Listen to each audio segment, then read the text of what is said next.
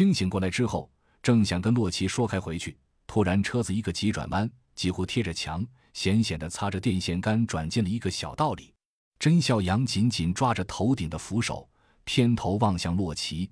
洛奇狠狠一拍方向盘，咬牙切齿的道：“五点钟方向，大规模失血。”甄孝阳回头一看，我去，乌乌泱泱一大片丧尸，张牙舞爪的向着这边涌来，心中暗恨自己：我的锅，末世来了，还为这些有的没的分心走神，这不是作死是什么？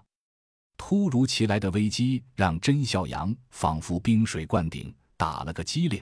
甄孝阳喊道：“冲出去，冲出这个小道，上大路！”我在努力。洛奇一边躲避着零星丧尸和路边的各类残骸，一边逐渐把车速加了上去。还有三十米，已经看到头了，冲出去！二人心里都是这个念头。然而，事情往往不尽如人意，眼看要到了。道口上突然冲出一个更大规模的狮群，凭着这辆路虎绝对冲不过去，硬刚的结局必然是车毁人亡。后有追兵，前有堵截，一瞬间，几人仿佛陷入了绝境，脑海里已经脑补了丧尸像蚂蚁一样密密麻麻覆盖了车体，又从驾驶座窗户缺口把几人挨个滴溜出去，大快朵颐的情景。汽车！甄孝阳大喊一声，洛奇闻言。一脚把刹车踩到了底，二人抓起背包，几乎同步从左侧跳下了车子，准备跑进左边的二层居民楼里。跑了几步，突然想起车里还有个吓傻了的女人，二人又几乎是同时啐了一口，一起回头过去，一把揪着领子把张雪提了出来，扭头就往楼里跑。丧尸们已经围了上来，不知道是不是错觉。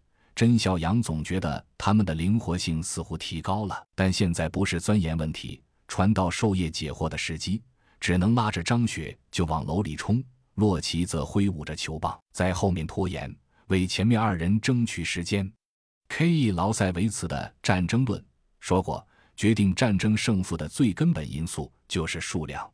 二人清楚，在绝对的数量面前，什么身手好坏、功夫高低都是浮云。武功再高也怕菜刀啊！在这样大规模失去面前，几人唯一能做的就是逃命。